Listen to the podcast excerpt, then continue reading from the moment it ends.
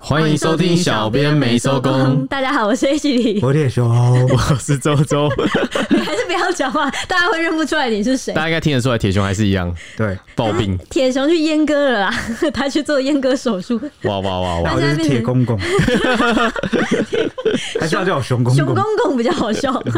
好，这一集呢，我们接续上一集最后面那个日本人反应。然后我们上一集其实是讲到蔡阿嘎拍了一支影片，是日本五家超难吃的连锁地雷店那支影片，引发网友大量的负评嘛。那他在里面讲的五间店呢，分别是吉野家、明代富士 Soba，还有肯德基、Dennis 美式餐厅以及纳卡屋这五间店。那后来就是呃，日本人也有针对这个有一些反应啊，就觉得说这些对日本人来说就是平价美食，然后又是单纯又让人就觉得很美好低调安心感的珍贵的店。所以呢，关于这点呢，我们还有一些日本人的回应，接续的讲。那日本产经新闻啊，台北支局长石坂云夫他就说，对这五家餐厅都有着深厚的喜爱和感情，这些餐馆的价格都十分亲民，只需要几百日元就可以吃饱。大部分更是提供就是全天候的营业，在日本常常深夜下班，为了不造成家人的困扰，都会选择这些连锁店去吃饭。那他说他的一些朋友啊，为了尽快还清房贷，过着非常节省的生活，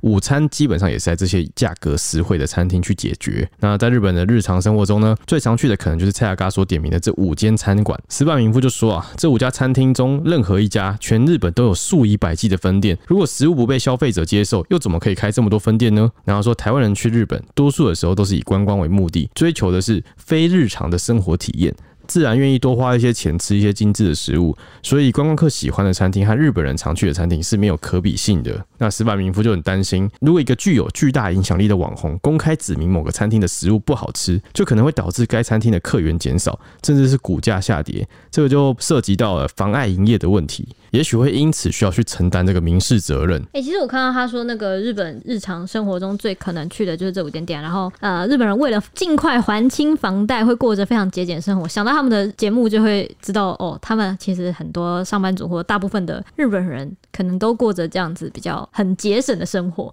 那你们有看过吧？那个什么什么500一哦万元生生活一个什么一万元月，生活对一个月啊，或者什么，我就觉得他们会拍这支影片，代表他们可能就是日常生活中很多人在过着这种就是很需要节俭的生活。哎、其实我看很多日本的节目，他们那种职人啊，就是不管是不是做什么超级高级料理，而是一般那种像牛排冻，然后拉面或是一些乌龙面之类的，嗯他们都会秉持一个相当便宜的价格，然后每天就是好好的做，然后到结束，然后都端出那种大碗的实惠料理给他们住在那个区域的人吃。嗯嗯嗯，我觉得他那个连锁店就有像这样，很像我们就是去台南有没有，都可以吃到那种 CP 值超高的好吃食物。嗯嗯，这就是一样的情况，就是但如果你是抱持一个要吃精致食物的心去吃它，就因为你出国了，嗯，然后你去这我样觉子得那个出国心态跟他们平常在吃的那个心态好像又不太一样，对啊，对不对？就是他这样批评真的是不公平啊！然后我就会觉得这个就是非日常的生活体验，自然愿意多花一点钱。这一句我觉得蛮算是分析解释出这为什么对日本来说这些店根本不雷，就是我们在台湾也不会去跟人家就是。就是你可能纪念日想吃特别，但你平常根本就不会每天都吃纪念日吃的食物。对对对，就是就我不会为了这个去评比，说我平常吃的东西很难吃或什么之类的， 就是那个评比好像没有什么意义这样子。这些就是他在谈到就是日本人最喜欢吃的牛冻，哦，对啊，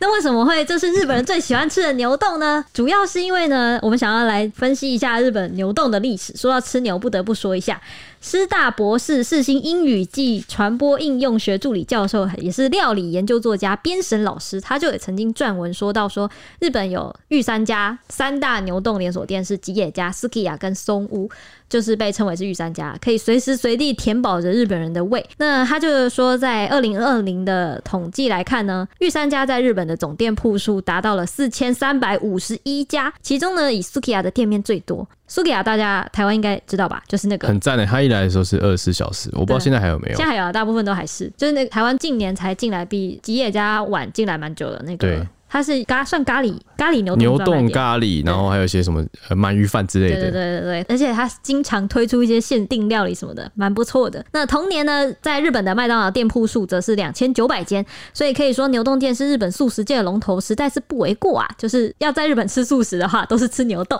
最方便的食 物对。 那其实这个“洞”这个字，我想跟大家解释一下，“洞”是因为我们直接用日文的“咚”的音， 就是在日本他们是讲“咚”，就对是就是牛洞。日文的发音就是对对牛日文发，音就是懂冻。但是中文要写这个字，应该是念井的一体字根，还可以念作是胆啦。那原本呢，这个日本天皇下令不得吃牛、马、犬、猿、鸡等等的肉类，甚至制定了禁杀牛马令。直到明治维新的时期呢，日本人才大举学习欧美世界的科技跟习俗，受到葡萄牙人影响呢，吃牛肉的风气也因此传入了日本。对，因为当时呢，明治维新嘛，那日本的目标是要脱亚入欧嘛。嗯那脱亚入欧呢，他们自然要去效仿欧洲人。那他们就开始研究，为什么欧洲人都长得人高马大呢？哦，那是不是因为吃牛肉的关系？所以呢，当时的天皇还以身作则，自己先开始开始吃嗯吃牛排，然后每天喝牛奶。那原本呢，日本社会都是不吃牛的，结果一时之间呢，他就蔚为潮流跟风气。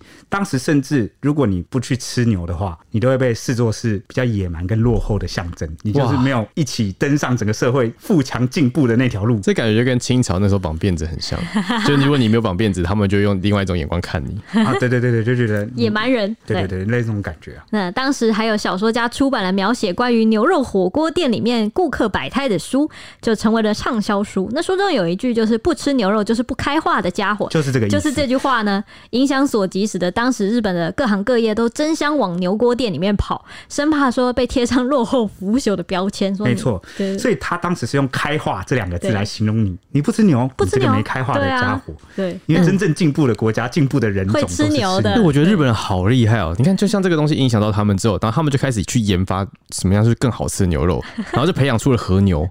好像一开始是因为他们进口牛肉不容易，还是很少吧。他们就是一所直以他配们就种啊，对他们就变成自己养牛，但自己养牛的数量又又太少，所以变得很珍贵，嗯就，不好养这样子。好厉害哦！对对对，那当时的牛锅店呢，还会依照牛肉的等级分为上中下三等，跟他们寿司一样的。市民呢就会根据自己的身份跟预算来选择你要吃的牛锅店。同一时期呢，把牛锅店不用的杂肉拿来做成便宜炖牛肉的乌台呢，也出现在东京的路边。乌台就是那个路边摊啊、路边摊啊，就对有种你坐着推车的感觉对对对那种。那价格呢，就是这个炖牛肉乌台的价格，就是牛锅的十分之一或以下，成了这些体力的劳动者珍贵的精力来源了。那这些牛锅屋和卖炖牛肉的乌台呢，都会提供白饭。那将牛锅还有炖牛肉放到白饭之上呢，就成了牛冻。那最初的牛冻是在关东地区产生的。那牛冻就是在牛锅与炖牛肉变得越来越普及的状况下诞生的。不过当时大部分是称为牛饭啦，甚至被称为开化冻，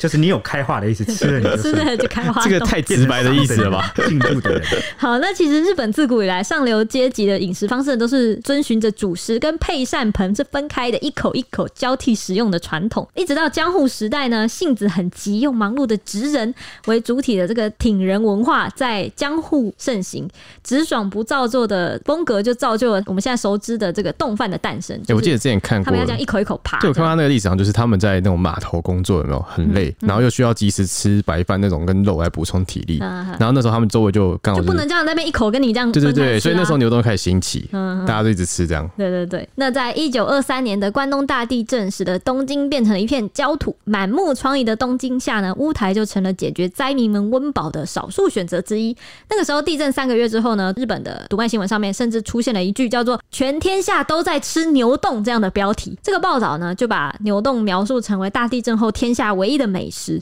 一碗五钱到十五钱不等的牛冻的牛冻屋呢，有高达一千五百多间之多，连上流阶级都开始吃牛冻，比例剧增。那牛冻之名的普及呢，正是在这篇报道之后，就是大家就开始都叫牛冻饭这样子。哦，所以牛冻之所以能够在关东大地震之后迅速兴起，第一点是归功于它的原料能够迅速取得啊。按照那个边神老师的说法，就是牛肉那个时候是在东京算是很好取得了，然后因为好像离那个产地算比较近啊，就是马上杀就马上送过来。然后第二个是洋葱，虽然比较难取得，就是什么早市等到市场开了才能买，最难取得的反而是米饭。他说什么最远就是最近是在千叶，不过那个时候日本政府为了就是就是赈灾或什么，马上就制定了一套就是标准，可以让那个米迅速送过来。所以这个第一点就是让牛顿可以迅速兴起的原因，就是原料马上就迅速取得了。所以等于他们政府有在出力去当推广这个牛对洞，对对，有点类似这样， 就是帮牛洞能够迅速达到大家的手上这对样解决温饱的问对对 题。对，第二个呢，则是因为它很简便的料理方式，就是只要把牛肉煮好盖到白饭上就可以 了。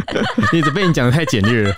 确实是这样子的嘛。那直到一九五九年呢，吉尔家开了竹地一号店之后呢，Sukiya 和松屋等等的牛洞店也以连锁店的形态不断的展店，开启了第二波的牛洞风潮，使得牛洞逐渐成为了日本人的国民美食。所以这在日本人心目中，牛洞就是他们的每天吃的东西而已。就像我们的卤肉饭是吗？对？卤肉饭那哦种对感觉。对对。然后可能就如同池阮明夫讲，他们上班族可能又要节省，但是又没有办法自己在家煮的话，在外面吃的第一选择当然就是那种五百块的五百块的国民美食喽，五百块日币 哎那时候日本人来，然后说台湾卤肉饭不好吃，你会怎么讲？就他觉得不好吃就不好吃，对啊，我觉得因为因为因为我觉得卤肉饭还蛮好像还蛮吃频率而的。且而且我觉得我有个重点，就是我觉得卤肉饭的那个差异啊之间还蛮大哎、的，真的 哎、就每间卤肉饭吃起来根本就是不同感的觉我不是在东西吃同一个料理，我而感且觉我在吃而且很多大家会就是在争论说卤肉饭跟肉燥饭，对肉燥饭还有控肉饭是不同的东西， 肉燥饭哦， 对吧、超神秘的、欸。就我们这个自己的内部衍生的派别跟口味就非常的多了，我们自己就打成一片嘞。而且还有南边的比较甜啊，然对后对对北边对的怎么样比较干什么，就是分很多了，不像是。他们的牛冻就是真的是好像比较像是同一个料理，但是当然料理上会有不同的差异，或是肉的品质。但我们的都已经是感觉换一家店就是换一个不同的料理的感觉，它只是披着名为“卤卤肉肉饭饭大联盟”的这个旗帜之下，而且他们每个人用的酱汁跟那个中药包都不同，对，都没有，有些有啊、有些还不用中药包哎。呃，真的讲假到的讲到这个，就这个酱油这而已。对你知道讲到这个，你知道日本那个时候就是我们那个叫什么蔡阿嘎这个五大地雷的关键字上了他们话题榜之后，日本就开始在底下就讨论起他们讨厌吃台湾什么东西。你们一定想不到，皮蛋最讨厌吃的臭豆腐。八角，他们很讨厌八角的味道，而且哎、我是当兵的时候，那个每一餐火防兵都 煮，对八角，害我有点害怕。但八角让我讨厌，只是我每次吃都咬到它，然然后后它超硬对，，咬它很讨厌。但是我八角对我来说是当兵但的味它道提味我觉得不会到味道非常重啊。蛮重的啊、就是一个香香气味、哦香精味吗？木头味，对，所以我就不懂为什么木就是八角味啊，我也不知道该怎么讲。对不 对？卤卤包里面一定会有八角对，这不知道哪来的。它是八角应该算中药吧？好像算了中中药药材质好啦对啊日本网友出出气也也是正常的，对啊但是讲这个八角真的没办法对我们造成什么。对，但我们实在就是是不是什么代表性的东西。 但可能人家本来就没有打算是那种报复心态，他们只是刚好对也顺便一起对对啊，啊就分享一下他们吃到什么觉真得真的不不喜合欢，口感的对东对西真的没有办法对，接受但的是如果有一东西，天是真的哪一个国家的网友要跟我们吵架，提出说他讨厌吃八角，真的是没有什么杀伤力，你知道吗？就是我哦，可能吵不起来，对不对？而且台湾的那个食物太多了，就好像就像我讲的，连我们的国民美食都形态都分的这么，跟我们的美食真的种类太多了，所还有以不同的叫法呢所。以说 什么东对什么东西很难吃，好像我们也蛮习惯，因为像蛮多人在喷我们的什么臭豆腐啊、皮蛋什么，已经没有感觉。对，啊真的没感觉。我觉得大家要是批评我们东西难吃，我们就觉得啊，你不要吃，那我们还有其他很多选择，你 要不要试试看？或者是或者是我们自己可能都不一定觉得它特别好吃吧？会不会？或者是我们没有吃到真的很好吃的店家，因对啊为我觉得台湾隐藏美食太多嗯了。可能是因对对对为台湾就是个美食的修罗场， 哦，真的所欸，以我们自己平常就在炒了，人家一起加进来炒，我们也不会觉得怎么 样。台湾就是一个美食的练谷场，然后就是很多店一直开一直开，然后真的好吃才会留下来。所以就是美食形态不一样，然后日本那边就不是这样。牛洞对他们来说真的有很重要、很深远的意义，再加上那个礼节问题哦，不管是台湾人还是日本都很在意的。对对对，重点是我蔡阿嘎的礼节问题啊。对对对，上上一集最后的那个结论有讲到，就是他在这方面礼貌。可能没有达到大家的标准吧。好，说到这个日本国民美食呢，就有这个日本的相关的财经人士有提出说，这个地雷五家店的规模，在日本的规模还有年营业额分别是多少？像是吉野家呢，就是日本股票上市公司，它有大概一千两百家的门市，年营业额是四百六十二亿日元，大概折合台币是一百亿台币。那接下来是明代富士 SOBA，它大概只有一百三十家门市，不过它的年营业额就有约七十九亿哎、台币。太厉害了吧？以下我都全部减为台币好了，就是你看它一百三十家也有七十九亿哦， 对啊，一百三十家快追上一千两百家的欸、很强哎、好，接下来是 Dennis 美式餐厅，它的年营业额大概是台币两百零七亿，它的这个它是算是这五家里面年营业额最高的，它有两因百。为日本人好像莫名其妙的很喜欢美式餐厅，洋食，就是没有他洋们，食馆，对他们就喜欢坐在里面喝饮料聊天那种，那有点就一个待在那边消消磨哎重时间点的是地方日。本的洋食好好吃哦，日本洋食很好吃，我也觉得可是日本到台湾日的式开的洋食也很好吃啊， 很好吃，就是哎乐雅乐，对啊，要是那种带日式跟欧式混在一起的，就是要那种日日本加欧式会有两个一定要混，就是不会有能什么只单欧式或单日式，要两个混在一起的这种， 就叫汉堡洋食， 他们才会叫洋啊。洋，对对嗯对对，，都是外国的。像他们汉堡特别喜欢排吃会什么出现什么照烧口味啊，或者什么那个特别好吃， 特别合我们什么东西加亚的洲照烧口味 好像都很好吃，在台湾最常见的这个洋食餐厅，应该就是乐雅乐雅乐啊对。啊，哎他们这个美式餐厅会这么好，是因为我觉得也有他们的那个风气是那个啊家庭餐厅吧。嗯他们哼，家庭餐厅也都是大部分也都是这种类似洋食的风格，所以他们对洋食应该有蛮大的文化风潮吧，算是比较推崇啊，家庭餐厅在台湾就是完全起不来、没有，真的欸。台湾有所谓的家庭餐 厅哦。我觉得在过去的话，应该说是是麦当 劳，哦，真的啦，就是他们的家庭餐厅有也有点像是你要庆祝或谈事情，然后就会去那边对啊大家一起对啊会吃。在那边那我们以前小时候，你记得麦当劳就是会有那种儿童游乐区吗？然后我们家里要说干嘛，就一起去那边好吃像个饭。是哎、哦，但现在就已经四维了，现在就麦当劳已经开始不做，我们有一集有没有讲到、啊？反正麦当劳已经开始有点走向外带店啦。对，就而不且太现在做那的个麦当劳都没有儿童游乐区 嘞。对啊，小孩子要玩什么啊？没事啊，因应台湾少子化市场哦，是他这样合理啦。合理合理，那就小孩也没在玩什么儿童设施，都在玩手机，对吧？对啊，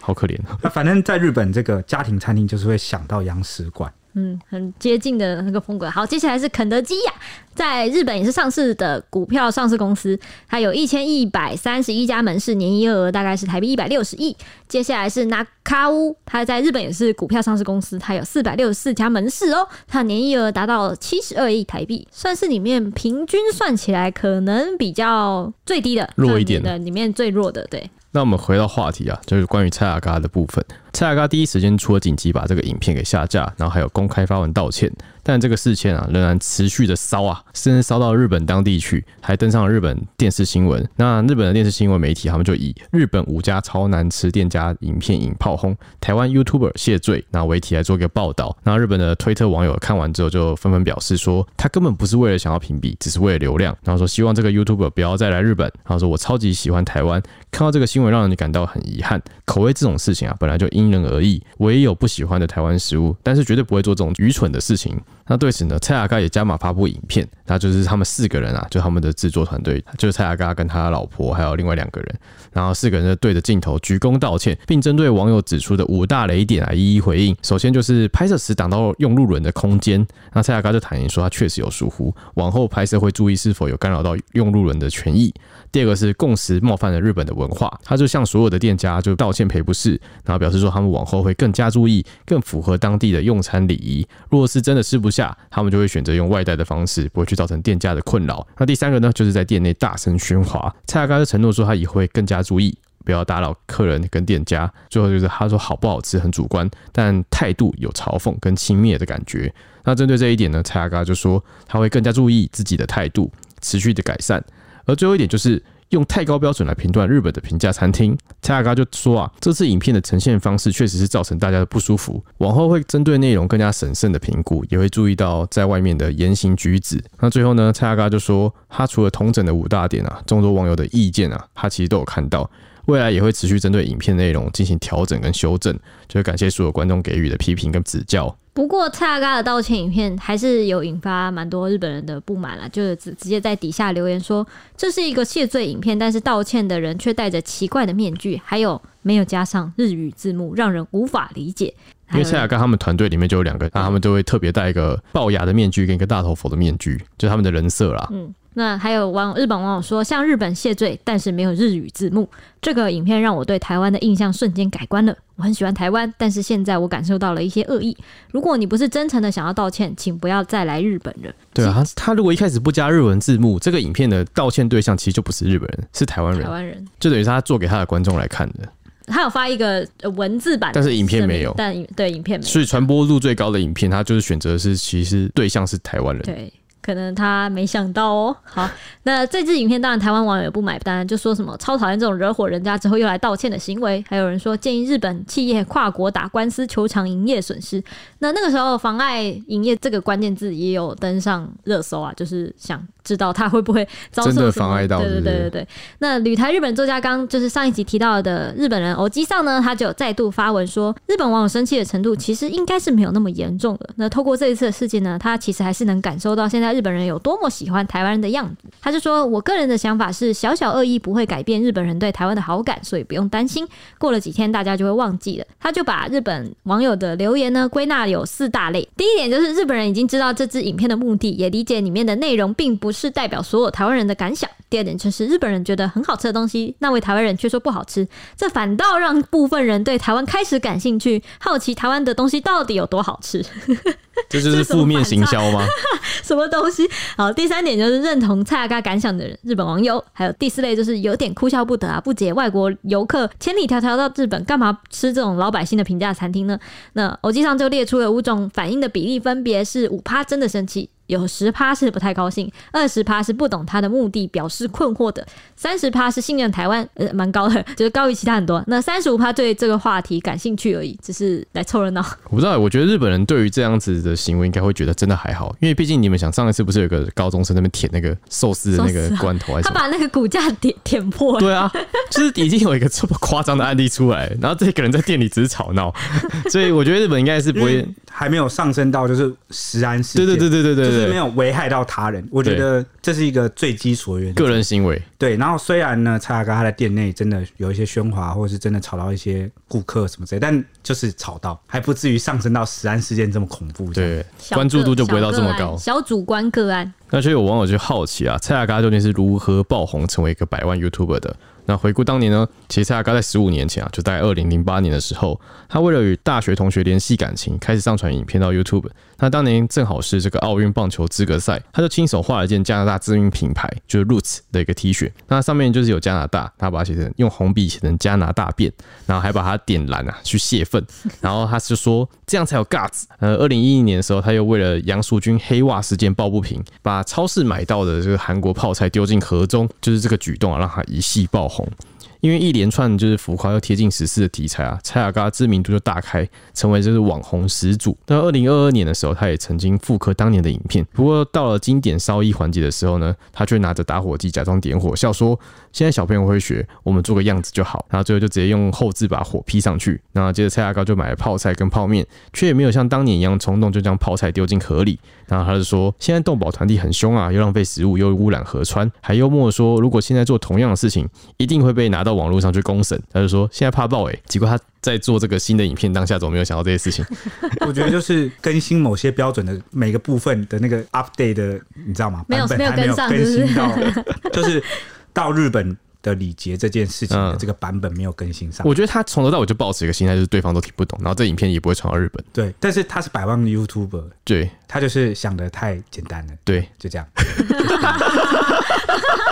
你的结论很简单粗暴，我喜欢。就是就是没想到啊，然后也对啊不觉得这个，就觉得台湾人自己看一看就好了。然后那那些平价店应该也没有什么会护航吧？哦，对，嗯就是没有想到会延上，对啊，这这总会评论评价店会被延上这种感觉。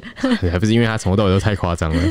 那蔡雅嘎这支复刻影片上传之后呢，就一度曾经勾起网友的回忆，吸引着许多老粉一起回顾啊，还开玩笑说蔡雅嘎有包袱了，但还是肯定他热爱土地的心，然后纷纷留言说，深信蔡雅嘎没有忘记那份初衷。哇，你放在这后面真的好讽刺啊！是啊，我是想说也是要呃，就是回来一点嘛，就是好因因为毕竟有网友说什么，不知道为什么各平台要一直爆他吗？就是，但他真的算是网红始就是祖因为啊，就是触触到了那个台日台日的那对个，啊， 就是到国外的礼节啦。我觉得这个真的是核心，哦，好好好，就感觉是你家有小孩子到处乱去外面做坏，对，就 就就变会成一个人家会觉得你家没家教，而且因为他是百万 y o 他很有影响力，然后就怕会给一些人就是负面的模仿。确实。在国外确实是会丢脸丢到国外，对对这样不太好嗯就。是大家都想要出国之后知道你是台湾人，就对你更 友善一点，而不是因为知道你是台湾人之后就说，那你先不要进我这家店，这感觉就差很多。对啊，但是谁不会犯错呢？我觉得他应该也就学习到，而且他作为虽然他是他犯错了，但搞不好很多人原本也是没有这个认知，那你借由这件事情，他也成了一个很好的，算是给大家的教材。对啊，就是希望以后不要再有 YouTube 像这个样子去做报道。对啊，这错过去就翻篇了，道歉。对啊重点是就是有认知更新就好，谁不会犯错？我也会犯错，每个人都要犯错。你看，我就是犯了这个免疫力不足的错，这个算犯错吗带给了这个感冒？对，犯错。 对啊，我也整天在道歉嘛。但重点是错完了，我们道歉，我们就对是你又是新的人了。你是我们的道歉顾问，对，我是道歉王啊！